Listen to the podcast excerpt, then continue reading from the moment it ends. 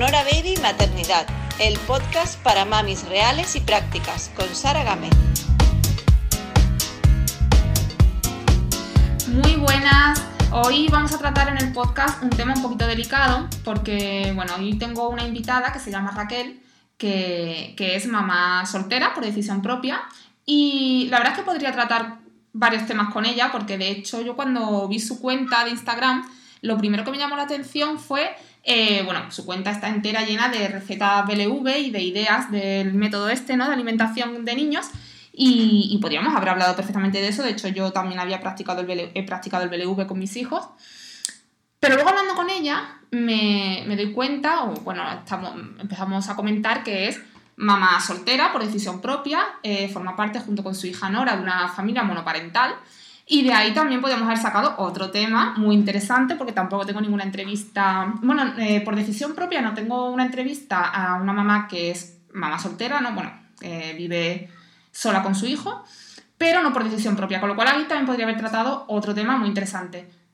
Lo que pasa que, ahondando más en su historia, me cuenta que está pasando por una depresión y que está siendo tratada por ello actualmente. Con lo cual, bueno, es muy valiente por su parte, porque hablando y hablando decidimos que eh, puede ser un buen tema, muy interesante para muchas mamis que hayan pasado por lo mismo, que lo estén pasando o que conozcan a alguien que lo está pasando o, que no han sido diagnosticadas como tal, pero realmente piensan que situaciones que han vivido han podido estar a punto de, sucederles una depresión o, algo similar. Entonces, bueno, yo, y bueno, incluso si no habéis pasado por esto, creo que es un ejemplo y un aprendizaje enorme eh, conocer este tipo de historias para las mamis pues, como yo, como tú. Entonces, bueno, no quiero entretenerme más, pero que sepáis que el tema, que, el tema que, vamos, en el que vamos a centrarnos hoy en la entrevista es este y que yo voy a intentar ser todo lo delicada que pueda, eh, porque muchas veces a lo mejor soy brusca, si no ya le he explicado a ella que me puede cortar, me puede mandar a la mierda o, lo que quiera, porque voy a intentar ser muy delicada y tratar el tema con, pues, con, el, con la delicadeza que requiere. Así que no, no, me enrollo hablando más yo, porque lo interesante es que, que tú te presentes. Raquel, ¿cómo estás? Hola, buenas tardes. Buenas. Aquí, a pequeñaja que lo estar escuchando, pero sí, aquí estoy. Estamos. Sí, eso también lo quería decir porque, bueno, si escucháis a un bebé de fondo, ella es mamá mm, soltera, así que está con su bebé siempre, 24-7 prácticamente, así que si escucháis un bebé no pasa nada, porque son perfectamente admitidos, no hay más que decir, vamos. Bueno, muy bienvenida muchísimas gracias por, estar conmigo y por hablar de este tema a corazón abierto, así, tratar temas que pueden ser dolorosos, ¿no? Sí, la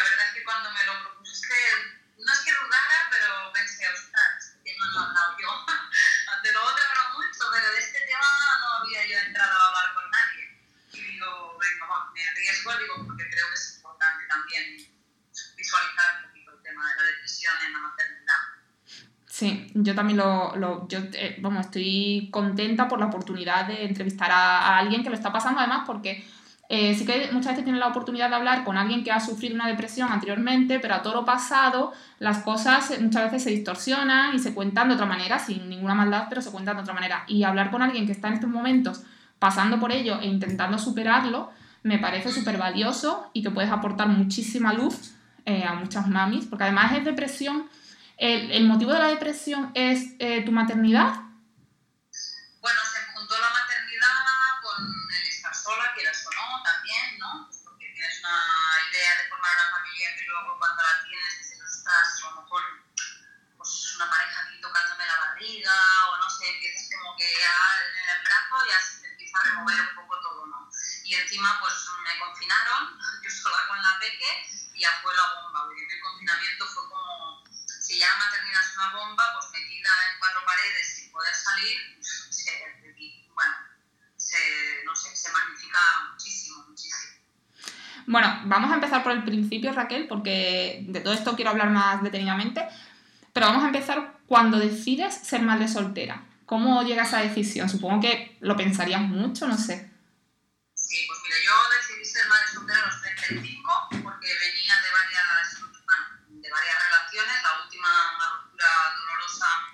lo estaba gestionando yo en sí, y entonces, bueno, lo había dejado todo por él, había alquilado mi piso, y cuando tuve que volver para atrás, que para mí fue como una vuelta para atrás, porque pues, había cambiado de ciudad, tuve que volver a casa a mis padres, desde los 18 que no estaba, pues imagínate, con 35 volver a casa a tus padres, y aquí es cuando ya me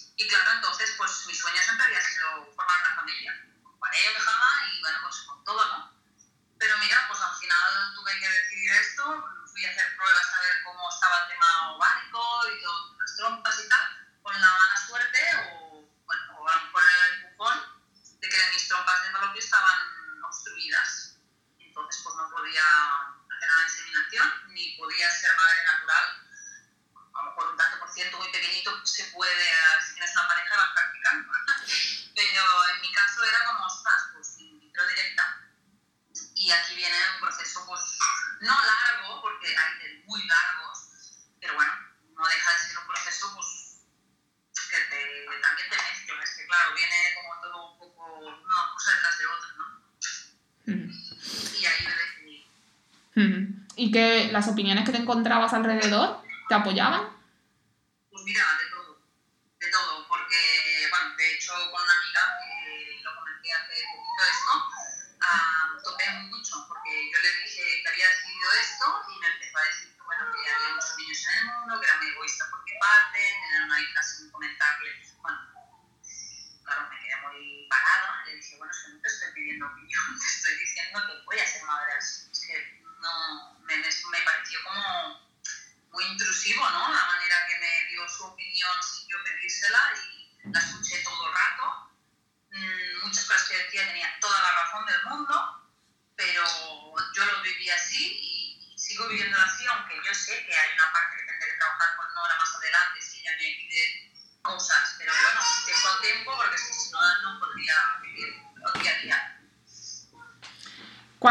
¿Cuánto tiempo tiene Nora ahora? Un añito recién cumplido, Qué chiquita. hace 10 días. Sí, es muy pequeñita. Raquel, ¿y a qué te dedicas tú?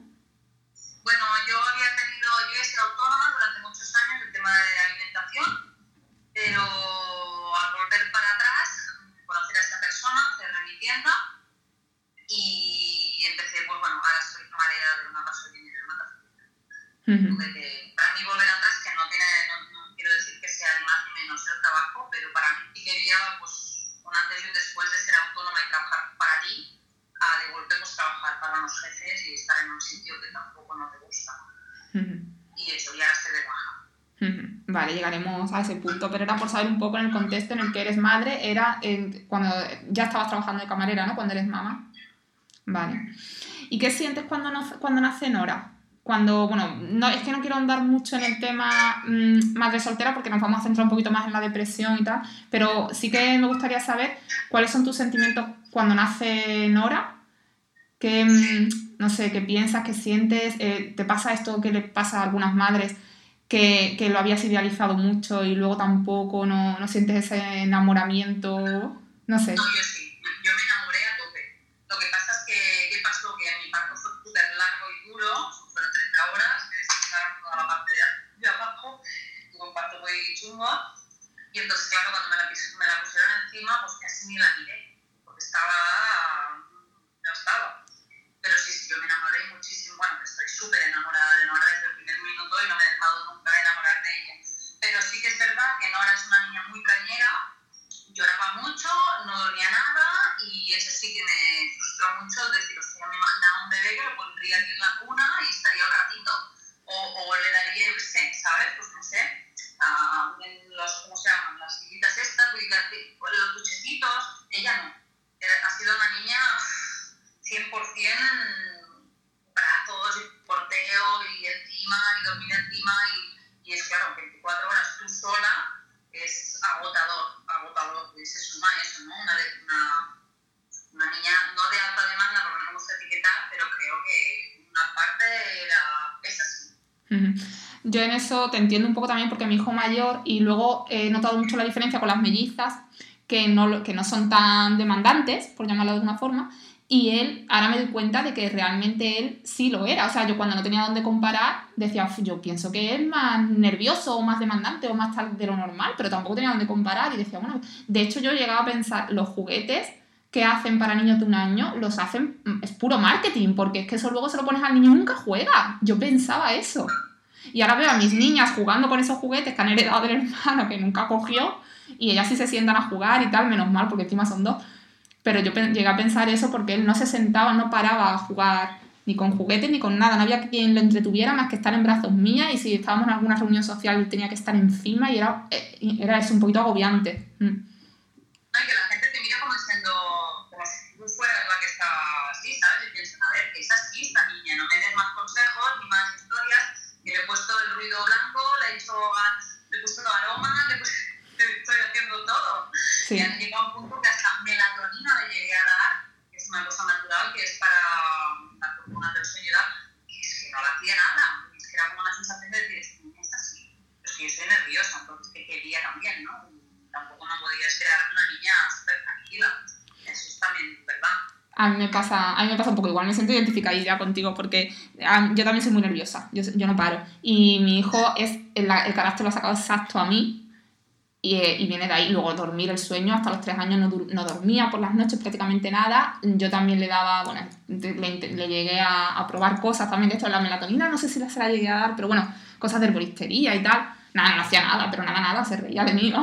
o sea, que no, que no, que no le hacía efecto. Bueno, eh, vamos a centrarnos, que me iba a contar mis cosas. Eh, ¿Con quién estás cuando, cuando nace Nora? ¿Quién te acompaña? Porque claro, al no haber papá...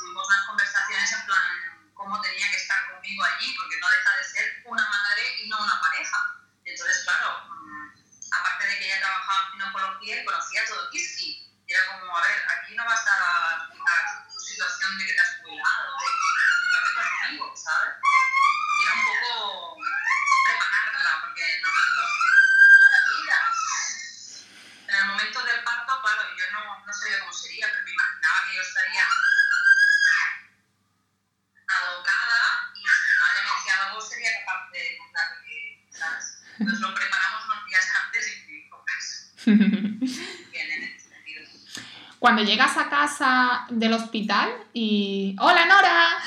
¡Hola! Torbellinito. eh, cuando llegas a, casa del hospital, esos primeros días, ¿cómo son? ¿También te tu madre?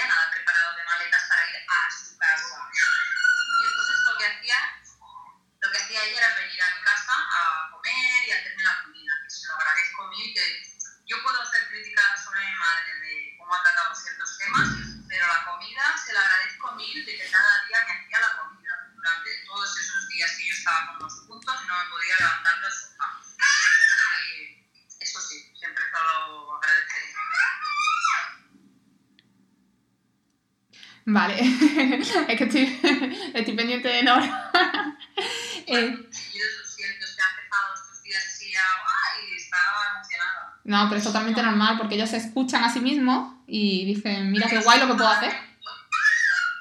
Cuando hago audios y esto, a mí me hace boicot. Claro, porque... Hablar, dice, ah, mira. Claro, no estás por ella, no estás por ella total, entonces te echa de menos. eh, bueno, cuéntame, ¿qué, ¿qué, ocurre cuando, cuando pasa el confinamiento?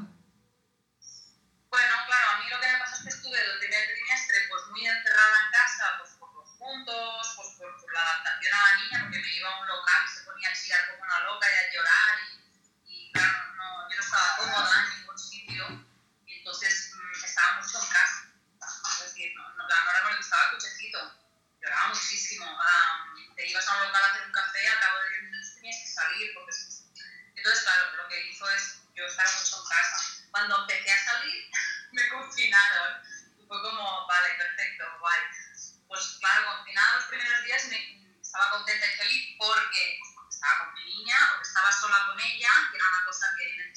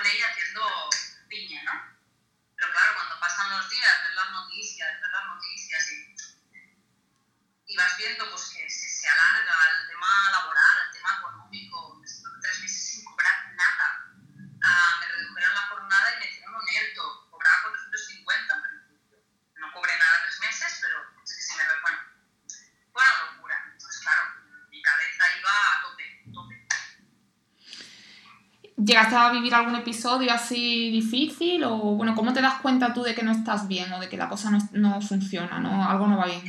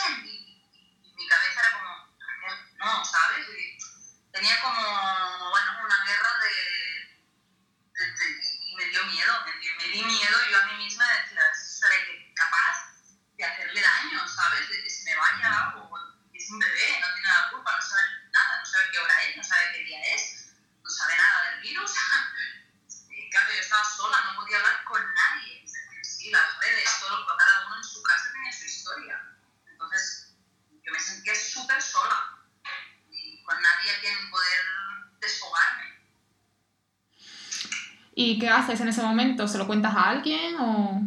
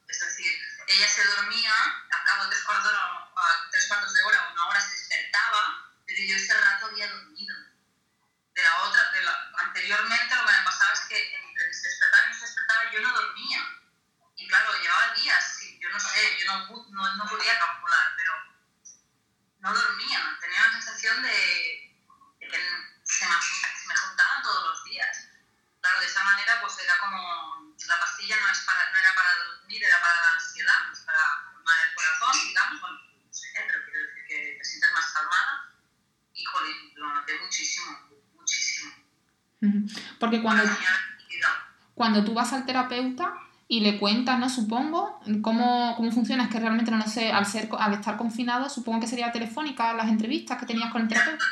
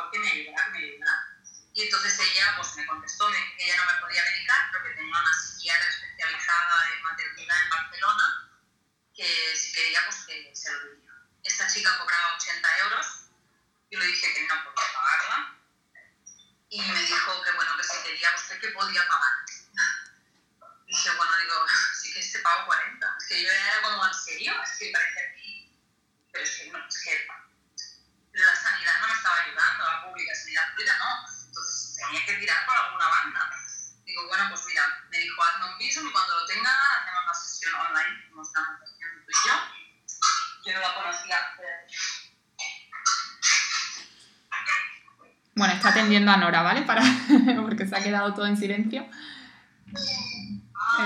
Ahora volvemos con ella. Bueno, mientras yo si no hablo, yo, yo por hablar, ya la, la ha cogido en brazos. Yo voy retransmitiendo. Nada, no pasa nada. No, que se mete cositas y claro, le cosas. Que es muy pequeña.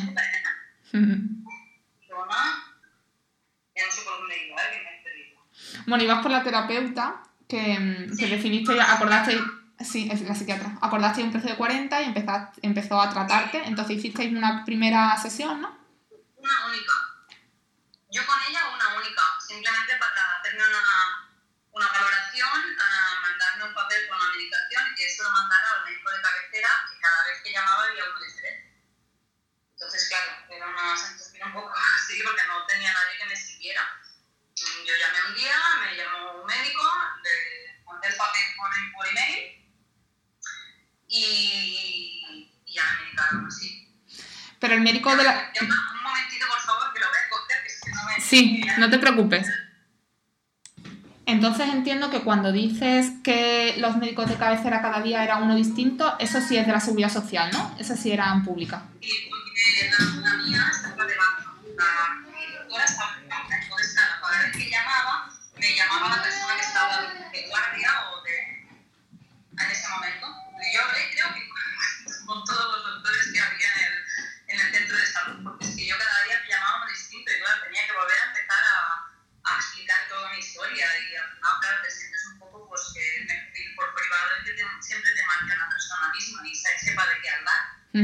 La, la, la sesión esta con la psiquiatra que tuviste, que dice que fue una única sesión, ¿ahí es donde te diagnosticaron que sufrías de depresión o ansiedad o cómo, qué diagnóstico te dan? Me dijo un nombre, pero no te sé decir, ¿eh? pero era, sí, era eso, depresión y ansiedad por el tema de maternidad. No te sé decir el exacto técnico, ¿eh? Vale. Bueno, ahora han llegado también mis hijos y ya estamos completos, vamos.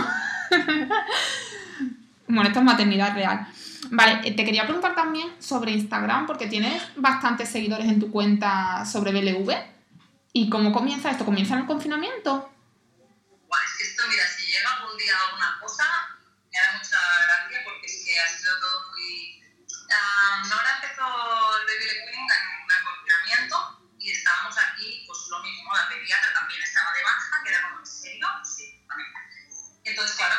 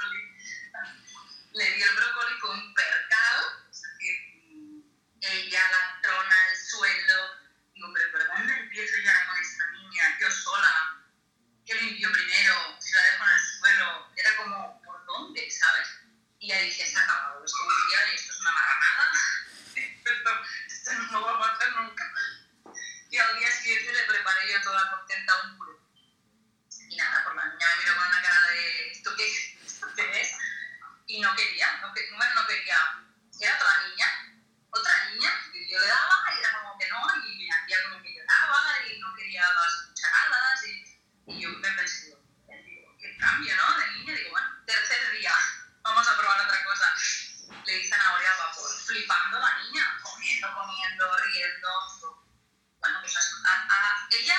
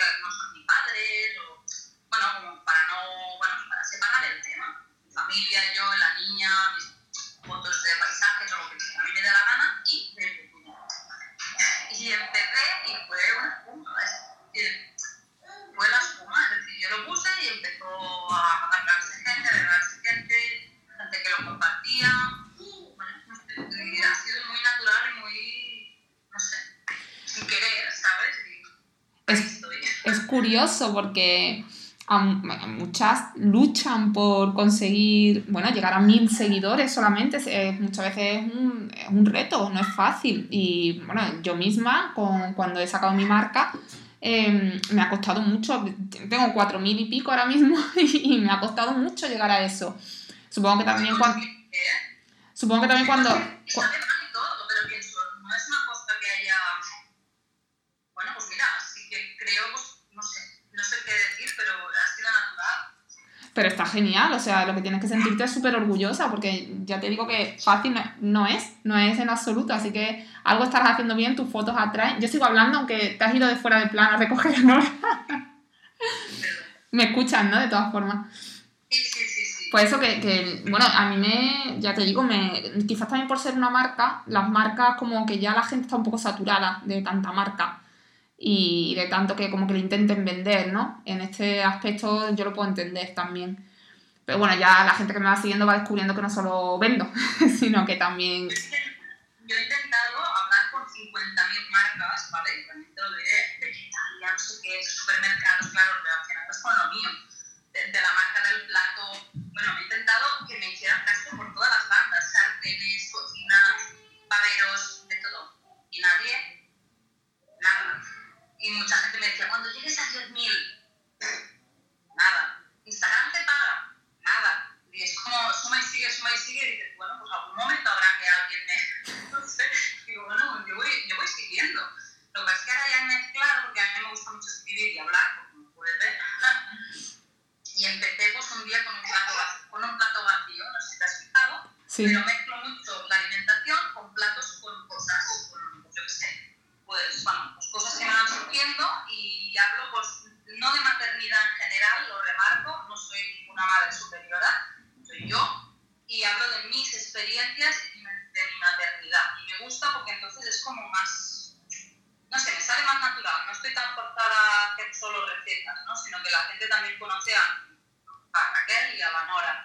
Y eso me ha costado, pero cuando lo he hecho creo que incluso ha ido, entre comillas, mejor porque la gente um, tenía ganas de conocer um, que hay una mamá y una historia y una niña detrás, que no es solo alguien que no sabemos quién es que hace recetas. Uh -huh. Me explico, es decir, necesitaba ver a una persona y eso lo he notado por los comentarios, ¿eh? no, no por más seguidores, sino porque la gente me escribe por privado muchísimo.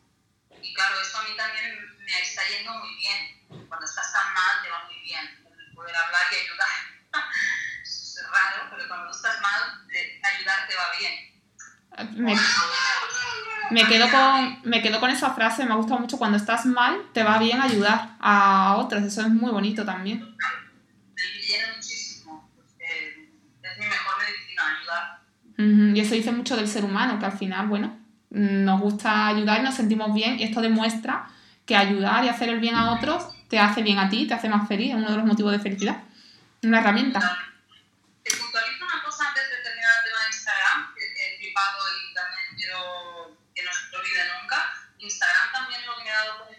Las personas somos números y que lo que has dicho de cantidad de seguidores y tal, yo siempre he sido una seguidora y ahora soy yo la que tiene seguidores.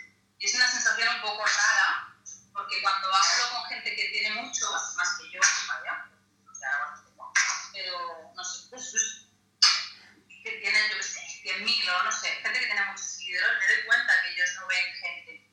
Ellos ven eso, seguidores y números, ¿sabes? No sé, y eso a mí me está costando un poco a ver cómo lo voy a llevar. Ya está, solo eso.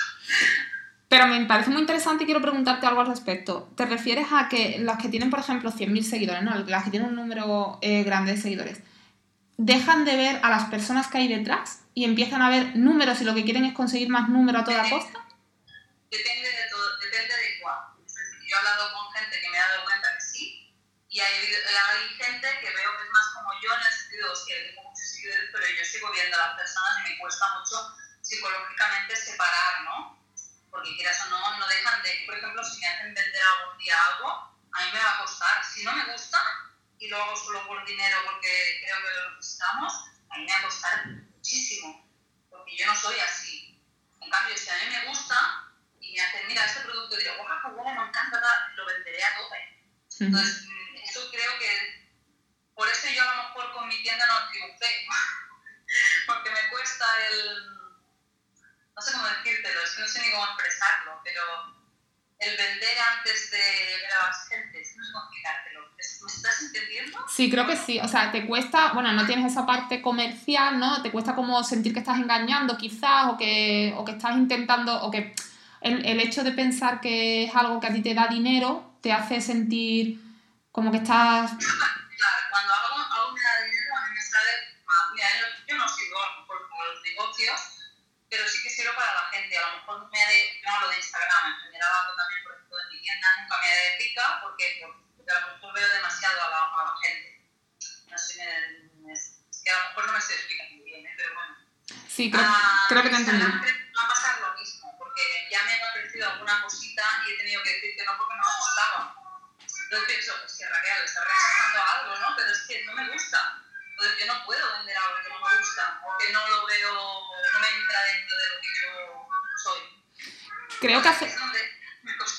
Creo que haces bien porque en Instagram y en todos los sitios cuando vendes algo que realmente no te gusta se nota un montón y al final lo que harías yo creo que es pe perder gente que, que, te admira o que te sigue o que, te, o que coge tus consejos y a la que ayudas. No, yo no vivo de esto, ni me da nada, me da cero, cero, cero, cero. Yo supongo que cuando llega un punto que alguna Instagram me pide de esto, llega un punto que hay una línea donde la pasa. Creo, ¿eh? No lo sé, yo si algún día me pasa, lo sabré notaré, pero hay una línea que es como, vale, a partir de ahora ya no, ahora es un negocio, ahora es mi trabajo, ¿no? Entonces aquí es cuando yo creo que, no sé, sí. le doy muchas vueltas a la cabeza. Eh, yo será porque no, no sé, no se me ha planteado esta cuestión nunca, pero ahora que tú lo estás diciendo, sí que, eh, no, ya te digo, no lo había pensado nunca, pero sí que empiezo a pensar en ejemplos de influencers que, con las que he hablado eh, muy top, Y también por la marca que tengo, bueno, pues mm, he hablado, he tenido alguna colaboración con influencers y tal, y sí que es verdad que noto eso que dices, sí que, sí que lo he podido notar, sí. Y bueno, es algo, bueno, al final ven un negocio y a lo mejor es lo que está alimentando a sus familias y ya está, y tienen esa capacidad. Muchas otras no. El cambio de la gente ah, hacia mí, gente normal, ¿eh? gente amigos, ¿eh? conocidos, no sé, que te tratan diferente, que dices, tío, que son seguidores, que no. dices, hostia, qué mundo, tío. Bueno, no sé, me cuesta mucho. Sí, sí, me sí. cuesta, me cuesta. Mm. Seguimos, que si no, yo me enrollo con el tema, ya no, ya no Nada, quería, quería, seguir, quería bueno, hablar un poco más de esto, queremos centrarlo un poco en la depresión de una mamá y quería saber cómo llevas el día a día tú sola, con Nora y, y toda la, bueno, pues todo lo que tienes en la cabeza y todo lo que conlleva el estar de baja por depresión, porque estás de baja por depresión, ¿no? Sí. Ahora, bueno, ha ido cambiando porque cuando Nora empezó a gatear hizo un cambio, es decir, esto lo de la maternidad, como me dijo una amiga, es como pantallas de videojuegos cuando empezó a batear fue como, uh, otro cambio, uh, otro cambio, ¿no? Y ahora cuando camina ya es terremoto total, ¿no? Entonces um, ha mejorado el que descanso más o lo que sea, pero claro, yo ducharme es un show. Te puedes imaginar que ducharme no lo he hecho cada día y es igual que en el es lo que no. Um, todo, todo se hace como muy complicado, ¿no? Hoy, por ejemplo, me ha ayudado a sacar la vajilla y ha sido como, ¡ay, qué! Me da las cucharas. Es como, ah, mira, algo que en vez de llevarme un problema me va a ayudar, ¿no? Pero claro, mm, quien tiene hijos lo sabe. Muchas mamás lo que me pasa es que me dicen, bueno, yo también estoy sola muchas horas, ¿eh? Tal. Uno que tiene estrés, ¿eh? Aquí no te meto. Pero, pero muchas mamás me dicen, yo estoy sola todo el día, tengo mi hijo. Digo, ya, digo, pero tú cuando quieras tu pareja, puedes ir al baño, o puedes ducharte, o puedes irte a cambiar, o puedes ir a la habitación a sillar, o... ¿Pero un segundo? Sí, bueno, pues yo en relación, en relación a esto, como se ha ido un momento Raquel a coger a Nora, yo, que me está escuchando de todas formas, eh, yo paso muchísimas horas, yo he sido una de las que te ha dicho eso, que hablando te lo comenté, y es verdad que yo paso... Sí. Bueno, pero igualmente, igualmente yo paso muchas horas, muchísimas sola y de lunes a sábado y tal, eh, sola con ellos, pero es cierto que cuando, bueno, pues tengo con quien, mm, aunque sea desahogarme aunque sea eso, o aunque sea que cuando llega digo, eh, coja a los tres niños y me voy a meter en la habitación, mm, yo qué sé, me voy a meter en el baño a ducharme y me puedo duchar sabiendo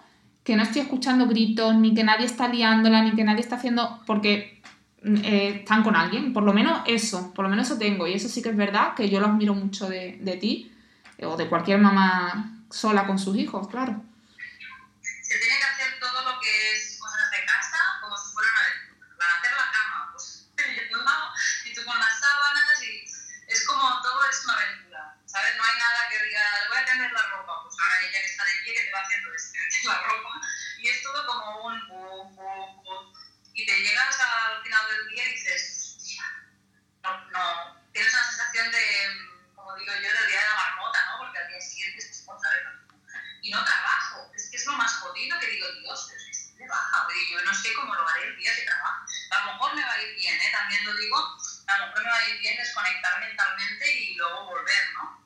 Pero bueno, volveré, la casa estará igual que está. No, no, nadie me ha comprado la leche ni te da basura, ¿sabes qué te quiero decir? Yo, por ejemplo, cuando... Nada, nada, yo cuando yo aprovecho cuando te levantas a recoger a Nora, hablo yo y ya está. yo cuando tuve a mi primer hijo y era mamá primeriza, cuando me tuve que incorporar, de la, ahí sí que estaba trabajando por cuenta ajena, cuando me tuve que incorporar a, a mi puesto de trabajo, eh, para mí era un mundo, creía que no iba a ser capaz, que no iba a poder y tal.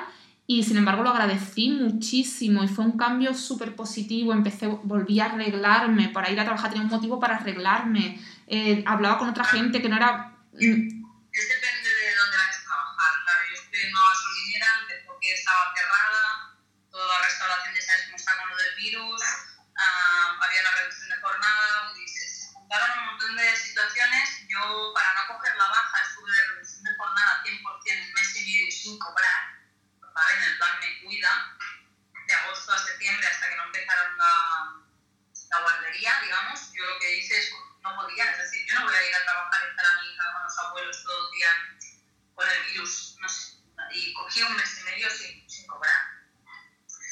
Y de aquí, pues cuando ya me empecé a ver que tenía que ir a trabajar, tenía que ir a trabajar, tenía que ir a trabajar, me agobié, no, no, no dormía, eh, me había bajado un montón, viví una ansiedad increíble y nada, y ya me volvieron a decir lo mismo. Y yo llevo meses que me decían de coger la baja, yo de baja hace un mes y medio que estoy. Realmente se me ha contado unir todo con las vacaciones, con el plan de cuida, realmente baja, baja, hace un mes y medio. La depresión la tengo desde el confinamiento, pero yo coger una baja la he cogido ahora. Y la empresa pues reacciona pues como si estuvieras... Bueno, eso es otro tema que es muy amplio, la empresa y mucha gente. Ahora que es el problema que creo que también se tiene que decir porque que la gente no entiende, no entiende que estás mal realmente. Y más yo que soy expresiva y tan aparentemente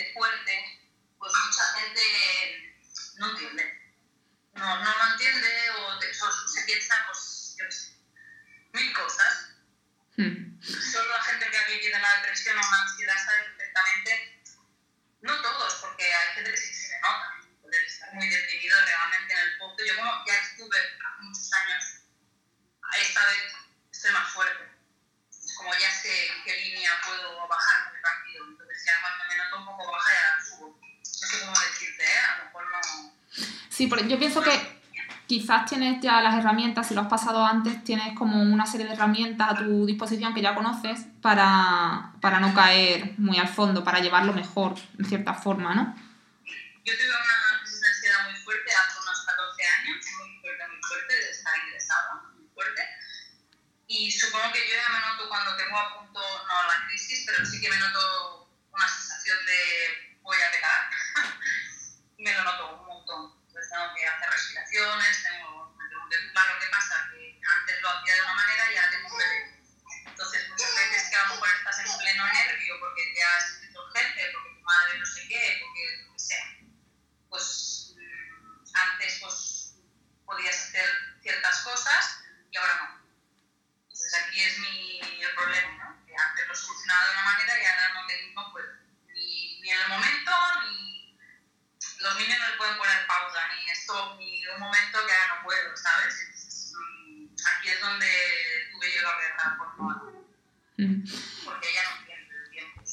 Con respecto al trabajo, por ejemplo, ¿no te planteas, bueno, ahora estamos viviendo una situación un poco difícil por la pandemia y todo, pero ¿no te plantearías una reinvención? Y volver a intentar...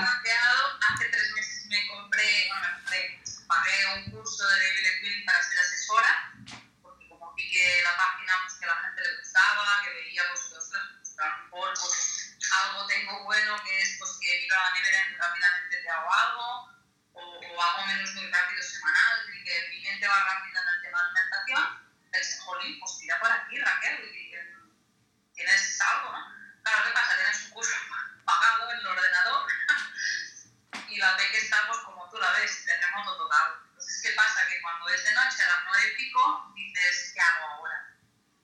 ¿Qué es lo que tengo que hacer ahora? ¿Me pongo a estudiar con los ojos que no veo nada?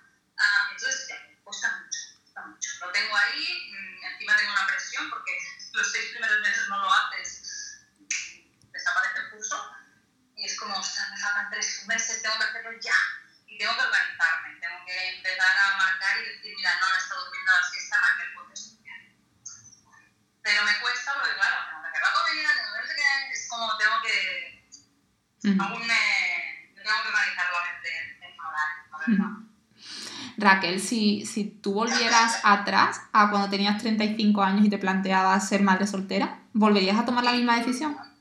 Siempre lo he dicho sí, siempre, siempre, siempre. He escrito muchas veces sobre el tema y yo repetiría, si me dicen tienes que repetir todo tal y como está, económicamente, laboralmente, psicológicamente, lo hago todo todo, todo, todo. no ahora no duerme, no ahora es fuerte, no ahora es un bichito, pero ríe un montón, es luz total y es mi vitamina diaria. Que no, yo creo que, no sé si todas las madres, yo no quiero generalizar, pero no, para mí es todo. Ser madre es como muy contradictorio en ese sentido, porque yo soy de las que también yo también soy de las que me quejo, bueno, pues normal, ¿no? Y mis amigas que son madres igual, nos quejamos, pues jolín, que no tenemos tiempo para nosotras, jolín, que es que cuando se ponen en plan, eh, eso, caprichosos o tal, o como lo quieras llamar, ¿no? Eh, pero realmente es que luego, por otro lado, son las personas que a lo mejor más trabajo, entre comillas, te están dando, más, más vida te están quitando, pero es a la vez la que más... La vida en general es así. Fíjate que la vida en general, Sí. día sales a la calle mira, solecito, ay, no sé qué, ay, no sé qué", y el mismo día, los días siguientes sales y dices, ay, y es el mismo camino, ¿sabes? Lo que pasa es que, bueno, depende de cómo estás tú, pues a día es una cosa, a día es otra, y, y un día estarás nerviosa porque está todo en el suelo, y el otro día pues, no, será completamente igual, estarás feliz, ¿sabes? Va muy... Sí, Eh, va, va muy dentro de nosotras más que, que, o sea, es algo más, tenemos que mirarlo dentro de nosotras más que desde fuera, porque muchas veces también nosotras eh, nos están resultando pesados nuestros hijos en un determinado momento porque nosotras en ese momento no tenemos ganas interiormente de a lo mejor jugar con ellos o aguantarles, entre comillas, o lo que sea. No son ellos los que están pesados, sino nosotras las que sentimos que en ese momento son pesados. Y otro día están haciendo lo mismo y nos parecen súper graciosos. Lo que... Una vez, observarme, observarme cuando me venía una ansiedad. Me dijo, para un momento y piensa por qué me está viniendo la ansiedad, ¿no? Y empecé a ver pues, que era pues, cuando no había contestado el WhatsApp de no sé quién, cuando jefe había escrito y tenía que buscar no sé qué papel para mandárselo, cuando, ¿sabes? Era cuando tenía que hacer algo. Entonces Nora me reclamaba y mi cabeza era como, bueno, lo que te digo, no podía ponerle pausa. Y entonces am, la otra persona a lo mejor te dice, oye, que no me contestas, que lo has leído. Pones, ¿sabes? A ver, pongo ejemplos, ¿eh? Pero a mí es lo que me afecta. Los niños lo que te hacen es que el reloj no sirva de nada. El reloj para ellos no existe, no saben lo que... Entonces nosotros sí, ¿vale? Y no trabajo, vuelvo, a repetir, el día que trabajo ya. Pero te- ah, nosotros tenemos unos horarios que ellos no tienen. Por mejor dices, a las dos y media se tienen que comer, de doce y media a una. Cuando son las una y veinte es como, ¡Ah! no hemos comido, ¡ay, qué bolsera! Y ellos están tan tranquilos porque ellos no saben lo que dicen. Mm. Lo sabes tú. Esa es la, es la conclusión que voy sacando un poco para trabajarme muchas veces. Mm. Me parece buen, buen apunte este porque yo también me siento como autónoma que cuando pierdo un poco los nervios o me siento más que mm, más hasta arriba es cuando pienso en, cuando estoy con ellos y me están o me están reclamando o tal y, y pienso la de cosas que me quedan que tengo por hacer tengo que hacer esto tengo que hacer lo otro y, y mi mente en realidad no está con ellos está en las mil cosas por hacer que tienen que estar hechas antes de tal día o tal hora y bueno ahí es cuando te, te vienes abajo si es cierto. Una cosa también que has mencionado antes, bueno, y que incluso hablamos por WhatsApp también ayer, me parece que fue, que decías que tenías la casa de- destrozada, que tenías la comida por hacer, que tal, no sé qué. Yo te dije, guau, yo la tengo igual y he salido, salido por patas, literal. Y es que muchas veces, y ahora también lo decías con el baby led weaning, ¿no? Que mm, muchas veces las madres se echan para atrás en, este, en esta técnica porque ven que que el bebé destroza mucho o ensucia mucho y al final es más trabajo para la madre, pero realmente es que tenemos que tomárnoslo con calma. Es temporal, mm, no pasa nada. Yo he aprendido un poco a eso, que ayer tenía, ayer mi- mis mellizas habían abierto todos los cajones de ropa suya, o sea, su habitación estaba todo, todo, las gomillas del pelo, todo esparcido, y lo que hice fue cogerlos a los tres, cerrar la puerta y salir, no miré para atrás y tardé en volver porque no quería enfrentarme a ellos. a veces va bien. Es que es lo que tenemos que hacer porque si no se te bloquea la cabeza. Sí, sí. Para fuera, otra vez, para otro sitio y, y no mirar. Mm. Raquel, que te quería comentar Sí. una frase que me dijo una amiga mía que cuando yo le dije que el brócoli había sido un desastre, lo del brócoli, me "Tía, yo no puedo llevar esto, esto es un agobio, esto es sucio. Me dijo, mira, si no lo tienes que disfrutar, no lo hagas. Pensé, hombre, sí, disfrutar, que se te. Al día siguiente, cuando pasó lo que te he dicho de la papilla, ta, ta, ta, ta, ya me di cuenta que ella disfrutaba. Entonces, cuando ya ves a tu peque disfrutar, se te va cambiando un poco la mentalidad de ver que se ensucian las cosas y ellos mismos van, van cambiando también. No siempre son unos marranotes, también van evolucionando. Mm. Sí, yo, yo, yo que en ese sentido, claro, como mis mellizas no era madre primeriza, yo ya sabía lo que me enfrentaba. y, y las dos me liaban una, pero bueno, yo lo ponía ahí en la trona esta del Ikea eh, y ya está, y un cubo de, de agua y una fregona cerca. Y ya está, y cuando acababa recogía. Y ya está, me planteaba más. Pero sí que es verdad que los primeros meses pueden ser así, pero luego compensa. Raquel, ¿cómo te ves en 10 años?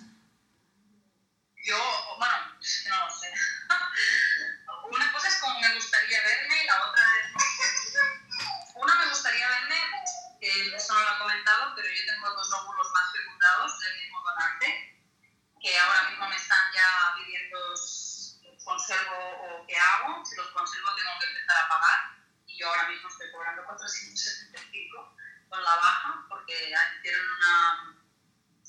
Miran los últimos seis meses para hacer una baja y yo no lo sabía, porque nunca había estado de baja así. Y me han quedado 475, claro, pagar que te mantengan los óvulos fecundados guardados es más dinero mensualmente. Mi idea sería otra vez y tener como mínimo un hermanito de Nora. Dilo más alto que no se te ha escuchado. ah, perdón. Has que has dicho ser madre muy bajito. me gustaría volver, es que a veces pienso que locura, pero es que a mí me gustaría volver a, a vivir lo que he vivido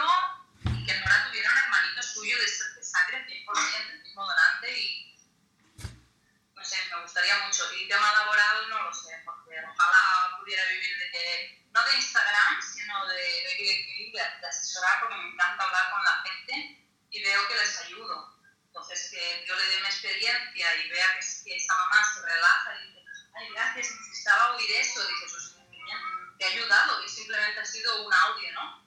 Pues a mí me sienta muy bien, me ayuda mucho a mí. Entonces, me gustaría dedicarme a eso para sentirme también útil, Bueno, eh, yo creo que los sueños y yo creo que es totalmente posible, o sea que realmente, bueno, está un poco en tu mano y, y no perder el rumbo, el camino, fijártelo bien y, e intentarlo de verdad. Creo que, creo que no estás pidiendo, yo qué sé, vivir en la luna, o sea, creo que es algo viable. No, lo que me falta es confianza y no. Lo que dicen eso de, ¿cómo se dice? La zona de confort. No decir, mira, estoy aquí, bueno, soy camarera, tengo sueldo, pues bueno, sigo aquí. No, intentar, no, no por sueldo de cobrar más, sino por, por, por, hacer algo que me gusta. Realmente, ¿no? Y que encima de hacerlo yo, no, no, no trabajar por otro, o sí, depende, ¿no? No sé, ya veremos, a ver por dónde se encamina. Alguna luz tiene que encenderse, ya veremos. Seguro. Seguro que sí. Bueno, ya vamos acabando, solo me falta preguntarte dónde podemos encontrarte, porque no hemos mencionado esta cuenta de Instagram de la que tanto estamos hablando, de BLV. ¿Cuál es la cuenta? pues es, bueno, BLU de, de Beauty, um, barra baja, recetas, catalán, recetas. Lo digo porque no puedo cambiarlo ahora ya. Empecé con catalán porque es mi idioma y porque no me, no me imaginaba nunca que subiera tanto, la verdad. Y ahora no lo puedo cambiar porque ya están y porque, bueno, ya está, tampoco no pasa nada. Recetas, hay en inglés, en francés, en italiano, realmente la palabra es muy general. Así que, bueno, ahí Mm. está. Vale, yo de todas formas lo dejaré en los apuntes del podcast, dejo la cuenta escrita y así ya podéis ir a verla. Bueno, Raquel, te voy a dejar, voy a dejar también a Nora que disfrute de su mamá, que está deseando. Sí, sí, está inquieta la voz. Pero Es que le he robado a su mamá un ratito. Pues nada, muchos besitos, Raquel, seguimos en contacto, ¿vale? Gracias. Gracias a ti, gracias, muchísimas gracias. A los escuchantes y las escuchantes nos escuchamos en el próximo episodio. Un beso muy fuerte.